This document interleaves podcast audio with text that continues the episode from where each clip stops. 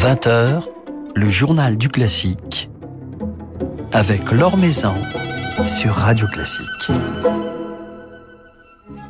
Bonsoir à tous. C'est en Amérique que nous nous évaderons ce soir avec nos invités, les pianistes Vanessa Wagner et Willem Lachumia, dont on découvrira le nouvel album, le premier album commun sorti sous le label La Dolce Volta, dédié justement à la musique américaine, celle de Leonard Bernstein, mais aussi de Meredith Monk, Philip Glass et John Adams, grande figure de ce qu'on appelle la musique minimaliste ou répétitive, une musique avant tout moderne et envoûtante. Et puis nous prolongerons cette soirée avec Alexandre Kantorov, l'Orchestre Philharmonique de Monte-Carlo et Jérémy Rorer, capté il y a quelques jours à Monte-Carlo dans un fabuleux concert aux accents russes. Avant cela, quelques nouvelles de l'actualité musicale. De lourdes accusations d'abus sexuels visent le programme d'éducation musicale El Sistema au Venezuela. Le Washington Post vient de publier une enquête à ce sujet dans laquelle plusieurs élèves dénoncent des abus dont ils ont été victimes. Il est question de pédophilie, de crimes de viol. Certains témoignages avaient déjà été révélés en 2014 dans un livre de Geoff Baker, particulièrement critique à l'encontre d'El Sistema et de son fondateur, José Antonio Abreu, ainsi que dans un article publié en 2016. Hier, les responsables de la branche anglaise d'El Sistema ont publié un communiqué se disant gravement préoccupés par ces allégations et solidaires des victimes de ces abus. C'est à lire sur Radio Classique un article signé Philippe Gau. Le théâtre des Champs-Élysées et la Philharmonie de Paris appliqueront les mesures sanitaires définies par le gouvernement, à savoir le pass sanitaire, et cela à partir du 14 juin pour le théâtre des Champs-Élysées et du 18 pour la Philharmonie. Pour assister à un concert, il sera demandé de justifier d'une vaccination complète de plus de 15 jours, ou bien d'un test PCR ou antigénique de 48 heures, ou encore d'un test attestant votre immunité de plus de 15 jours ou de moins de 6 mois.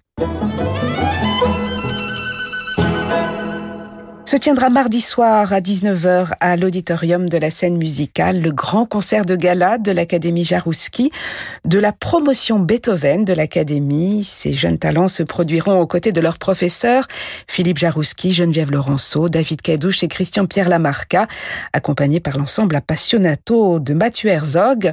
Au programme Beethoven, bien entendu, mais aussi Rossini, Haydn, Mendelssohn, Schubert et Mozart. L'occasion donc de découvrir ces étoiles de demain de la musique entourées de leurs professeurs, des professeurs si engagés auprès de la nouvelle génération. La chanteuse Noémie Westfeld sera mardi au musée d'art et d'histoire du judaïsme et vendredi le 11 juin à la scène Prévert de Joinville-le-Pont, en compagnie entre autres du guitariste Jérôme Brachman et de la violoniste Sarah Nemtanou, autour d'un programme associant musique classique et répertoire populaire d'Europe centrale. Et cela tandis que vient de paraître ce bel album Soul of Yiddish qui réunit des chansons traditionnelles yiddish et des compositions originales sur des textes de la poétesse Rikva Kopp, le tout nouvel album de Noémie Westfeld. Son chant suffit à faire taire tous ceux qui voudraient nous bâillonner, écrit Delphine Orviller dans le livret de cet album.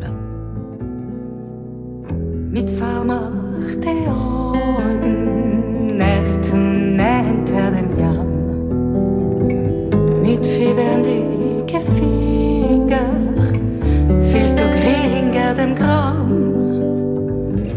Die goldene Paare Der kennst du in Flie Unabendschaft wird schöner Wenn sie ist von nicht hin.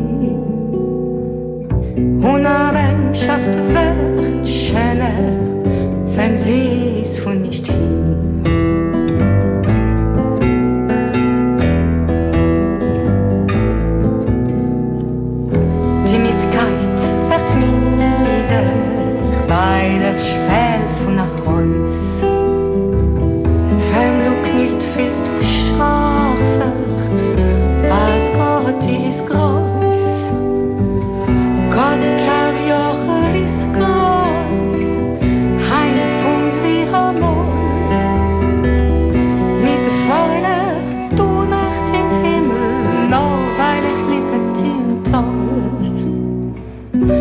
veilig, toen echt in Himmel, noch veilig liebet in Tollen.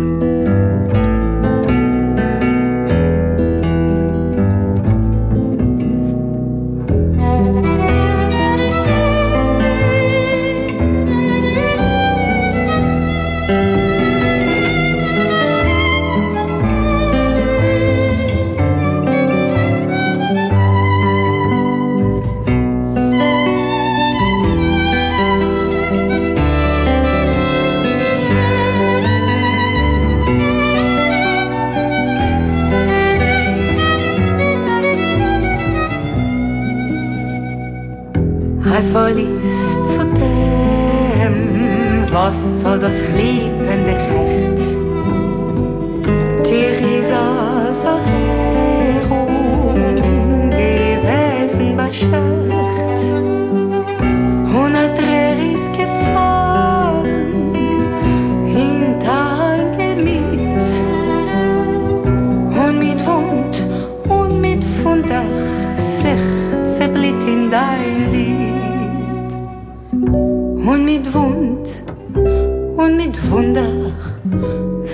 blir hit till dig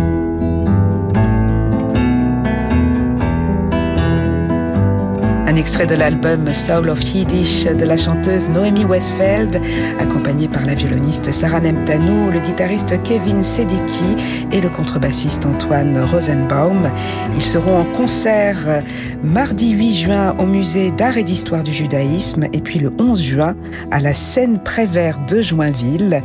Noémie Westfeld sera ensuite le 23 juin au Bal Blomé où elle interprétera le voyage d'hiver de Schubert avec le pianiste Guillaume de Chassis.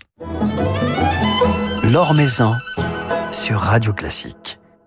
This is America, ainsi s'intitule le nouvel album de Vanessa Wagner et Willem Lachumia, premier album en commun, sorti aujourd'hui même sous le label La Dolce Volta, et conçu comme un fascinant voyage en Amérique, au cœur de la musique américaine, incarné entre autres par euh, Leonard Bernstein, Philip Glass ou encore John Adams. Alors nous sommes en compagnie ce soir de Vanessa Wagner et Willem Lachumia. Bonsoir à tous les deux. Bonsoir. La musique américaine, c'est un répertoire que vous avez tous les deux euh, beaucoup euh, fréquenté, euh, mais chacun de, votre côté. euh, Effectivement, moi j'ai consacré deux albums précédents sur un autre label à la musique américaine que j'aime infiniment depuis très très longtemps. En fait, j'ai découvert la musique de Steve Reich il y a il y a 20 25 ans peut-être avec City Life et, Different Trains qui étaient des, des œuvres qui m'ont complètement fasciné à l'époque, un langage très novateur que je comprenais très bien. Je me souviens aussi du choc Einstein on the Beach, évidemment, de, de Philippe Glass. Et c'était euh, des, compositeurs euh, qui sont restés assez longtemps peu appréciés euh, en France, en Europe, méprisés parfois. En fait, c'est en, travaillant avec le producteur Murkoff que je, me suis intéressée au répertoire qu'on appelle minimaliste, répétitif. Enfin voilà, tout ce, cette terminologie qui est pas très claire et, et, qui, même par les compositeurs eux-mêmes, n'est pas souvent acceptée. Et ensuite, j'ai j'ai fait un, disque solo, Inland, consacré à, cette musique minimaliste. Et voilà, j'ai proposé à, Willem, avec qui on avait déjà fait un projet à deux pianos autour de Amérique de Varese, alors qui n'a rien de la musique américaine, mais qui était une œuvre de, de, de Varese découvrant l'Amérique. Et euh, voilà, on a joué pas mal ensemble, on s'apprécie énormément, on a on a une curiosité en commun sur des répertoires euh, assez peu fréquentés. Et je lui ai, comme on est sur le même label, la Dolce Volta, je lui ai dit, écoute, t'aurais pas envie de... Voilà. Et de là est né euh, ce programme, cette envie de jouer ensemble, et on est très heureux. C'est vrai que vous partagez cette curiosité, cette ouverture d'esprit. Vous explorez tous les deux un très large répertoire qui inclut notamment euh, la musique euh, du XXe et, du XXIe siècle. Willem Lachumia, vous qui fréquentez entre autres beaucoup ce, répertoire moderne, la, musique américaine, elle occupe une place importante dans votre répertoire? Oui, alors moi, contrairement à Vanessa, je suis rentré euh, sur le territoire américain, enfin du coup la musique américaine, par euh, John Cage, qui était un compositeur qui me fascinait. Et, du coup, la filiation avec euh, Meredith Monk me paraissait totalement évidente. J'ai beaucoup fréquenté euh, la musique de Crumb, la musique de Cowell, tous ces anti, les Bad Boys, tous ces gens qui étaient novateurs et qui allaient justement vers vers cette idée de, de musique entre guillemets dite dite minimaliste. Puis j'ai beaucoup joué aussi la, symphonie concertante de Bernstein pour piano et orchestre. C'est une continuité sur le sur le territoire américain.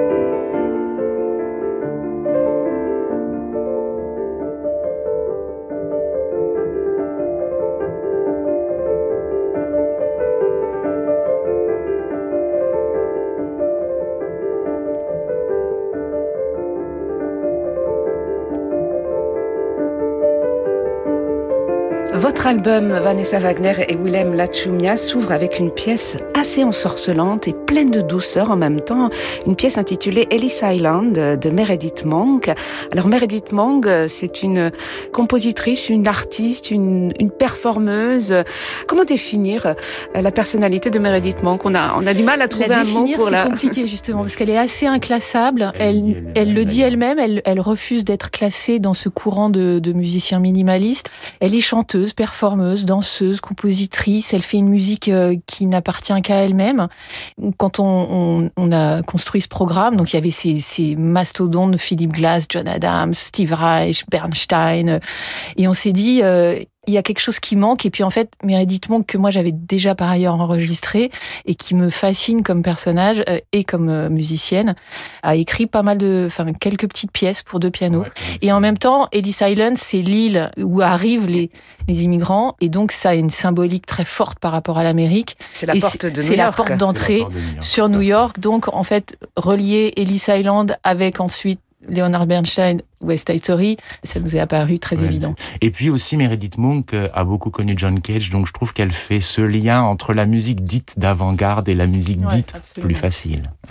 et, justement, Meredith Monk euh, refusait ce terme de, minimaliste, pourtant sa, musique semble en avoir les, caractéristiques. C'est vrai que c'est un thème, et vous l'évoquiez tout à l'heure, Vanessa Wagner, assez, réducteur. Comment définir euh, cette musique qui est répétitive, qui a une certaine simplicité, en mhm. tout cas ce qui ne veut pas dire facilité. Est-ce que d'autres termes peut-être euh, seraient plus appropriés pour décrire ce style de musique né euh, en Amérique au XXe bah, siècle? J'ai lu pas mal de, choses là-dessus et les, compositeurs eux-mêmes ne sont pas d'accord avec les terminologies qu'on posées sur leur style. D'ailleurs, on, on, entend bien à l'écoute de ce disque que le, le Philip Glass et John Adams sont catégorisés musiciens minimalistes, mais leur style est vraiment très très différent. Après, ils, ont vraiment fait exploser les codes, inventé un tout autre langage, une harmonie différente. Effectivement, les structures sont assez simples, se répètent. Il y a cette idée de trans, il y a cette idée d'exploser aussi les, les frontières entre musique savante, musique populaire. Alors, ouais, répétitive, minimaliste, euh, il, y a, il y a maximaliste, il y a, il y a, il y a, il y a aussi un... courant maximaliste en, Belgique, mais euh, moi j'ai envie de dire que c'est assez radical. C'est assez osé finalement. Oui, Et Leonard Bernstein, Leonard Bernstein qui figure au programme euh, de, de cet album, euh, votre album Vanessa Wagner et Willem Lachumia. On ne peut pas parler de, de musique minimaliste, mais euh, dans quelle mesure a-t-il influencé ces compositeurs comme Philip Glass ou John Adams? Ce rapport au populaire peut-être Exactement, c'est ça. D'une part, et puis il faut savoir que West Side Story, la première compagnie de disques qui devait signé avec lui euh, s'est rétracté en disant faut pas faut pas faire ça c'est n'importe quoi.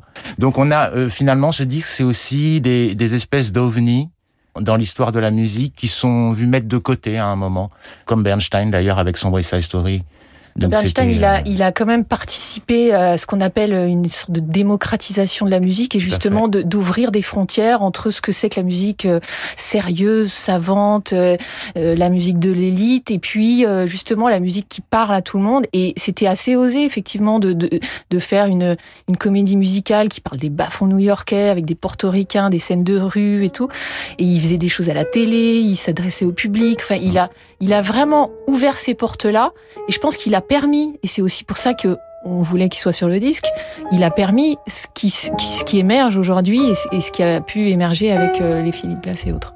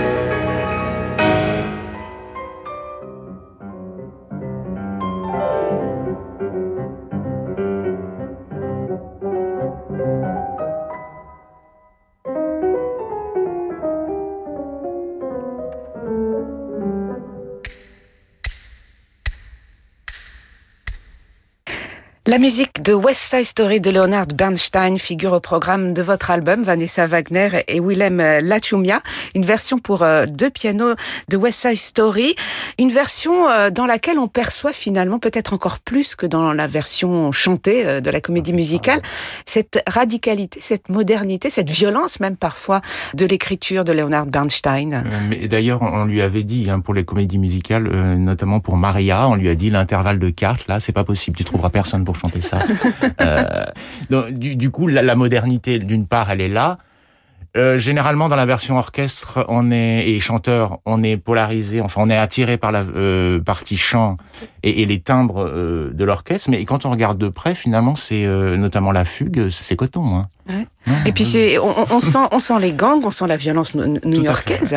Oui, et puis le swing, le, effectivement le, jazz, le et puis dans cette, enfin c'est vrai que cette version de piano, elle est à la fois radicale et totalement enivrante. complètement. C'est assez grisant à jouer.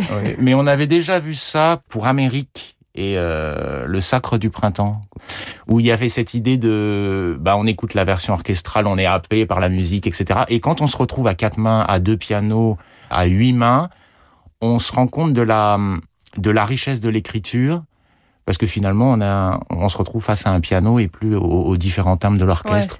et on a vu les parallélismes entre Varese et le Sacre du printemps. Et je dirais que c'est pareil avec cette version de mise à plat quelque part à, deux pianos, on trouve euh, la richesse d'une part et la complexité de la musique qui paraît simple à une première écoute. Alors, euh, il y a également la musique de Philippe Glass et celle de John Adams. Philippe, Philippe Glass, dont vous avez enregistré les quatre mouvements pour deux pianos, et John Adams avec Alléluia Junction. Des œuvres fascinantes, des œuvres qui nous emportent d'une grande force. Quelle difficulté et quel plaisir euh, procure aux interprètes euh, ces pièces de John Adams et, de Philip Glass? La pièce de John Adams, moi j'ai une, passion pour cette œuvre qui est complètement là aussi enivrante. C'est euh, donc Alléluia Junction. Alors j'ai lu c'était un c'est un, petit camion qui est en fait sur la route 49 en Californie. Quand on joue ça, il y a, l'immensité des paysages américains qui viennent à notre esprit. Il y a ces, effectivement ces grands espaces, cette, folie américaine, cette ivresse du soleil qui se lève sur ces, sur ces montagnes, sur ces routes. Bon, c'est une, une œuvre d'une difficulté. Alors, quand on dit que la musique minimaliste est facile à jouer, euh, parce que c'est vraiment, je pense que c'est une des œuvres les plus difficiles du répertoire, euh, rythmiquement, avec justement toute cette espèce de trans. grande complexité. Et Philippe Glass, ben moi j'assume euh, parce que souvent on me dit ah bon, tu joues ça, ah bon. et j'assume. Encore aujourd'hui. Oui, encore aujourd'hui malheureusement.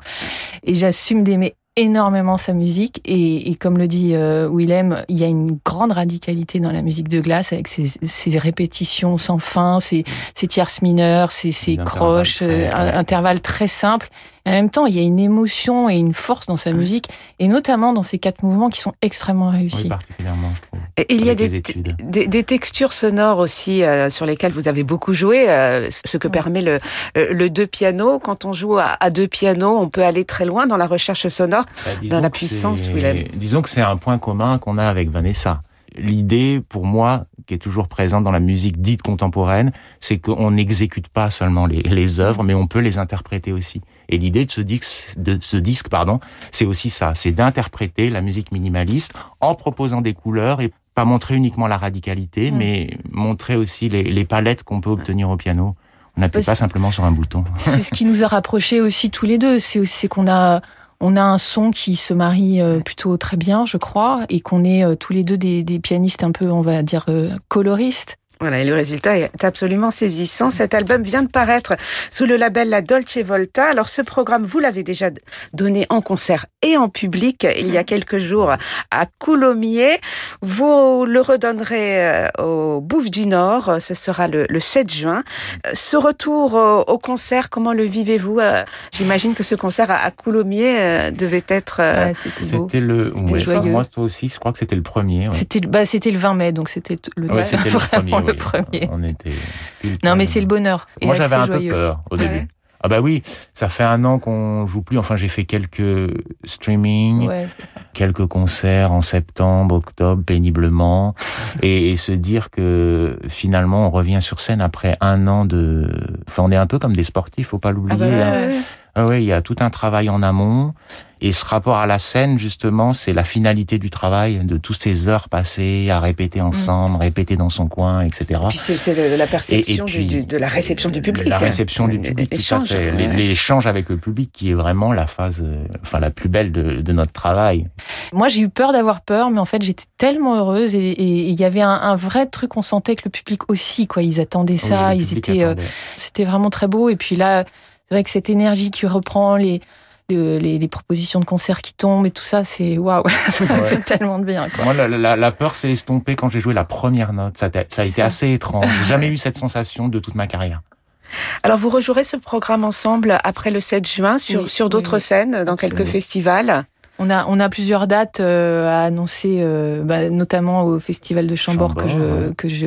Ah, ce sera le 12 juillet. Absolument. Déjà annoncé à Chambord. on a, on a d'autres dates l'été et à la rentrée aussi, et on, espère que. Ouais, on croise les doigts. Pas de quatrième vague. Alors, votre festival euh, de Chambord, Vanessa Wagner, il se tiendra bien cette année. Il fêtera ses, ses 10 ans, euh, avec un programme à l'image de, l'identité que vous lui avez donnée en 10 ans, c'est-à-dire une ouverture d'esprit. Enfin, c'est un festival qui vous ressemble, ouvert sur, sur des genres euh, très ah. variés. Cela va du baroque à, à, la musique d'aujourd'hui, en, passant par, par d'autres styles. Par le grand répertoire, l'orchestre, le récital, la musique lyrique, le théâtre. J'essaye vraiment de proposer un quelque chose de curieux, ouvert, euh, généreux, euh, voilà, pour que le public puisse euh, découvrir aussi pas, pas tout le temps les mêmes œuvres, pas tout le temps les mêmes personnes. C'est important, je pense, ouais. Voilà, donc ce sera du 3 au 17 juillet. Alors, quelques-uns des, des, invités du Festival de Chambord cette année, outre Willem Lachumea, qui sera à vos côtés Il ben, y a un autre pianiste, c'est Alexandre Tarot. Il y a Les Siècles avec Sol Gabetta dans un programme Saint-Saëns. Il y a Adèle Charvet. Il y a les folies françaises, il y a euh, qu'est-ce qu'il y a d'autre? Les arts florissants. Il y a, les arts florissants, absolument. Moi, j'ai invité aussi Arthur H, euh, avec qui j'avais fait un projet juste avant le, la fermeture des concerts. Enfin voilà, je, j'en oublie évidemment, mais euh, c'est, c'est une belle palette. Voilà, donc le dixième anniversaire du Festival de Chambord, ce sera du 3 au 17 juillet. D'ici là, rendez-vous euh, lundi soir au Bouffe du Nord pour écouter euh, ce programme This is America que vous venez d'enregistrer. Vanessa Wagner et Willem Lachumia, merci infiniment. Merci beaucoup. Merci.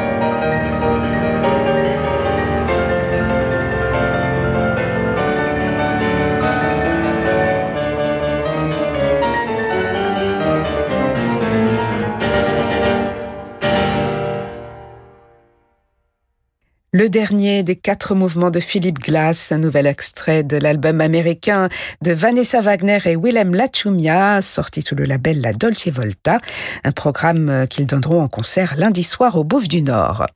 Voilà, c'est la fin de ce journal du classique. Merci à Marie-Ange Carré pour sa réalisation. Votre soirée se poursuit avec un concert, un concert réunissant Alexandre Kantorov, Jérémy Rorer et l'Orchestre Philharmonique de Monte-Carlo dans un programme russe. Concert que j'aurai le plaisir de vous présenter dans quelques tout petits instants.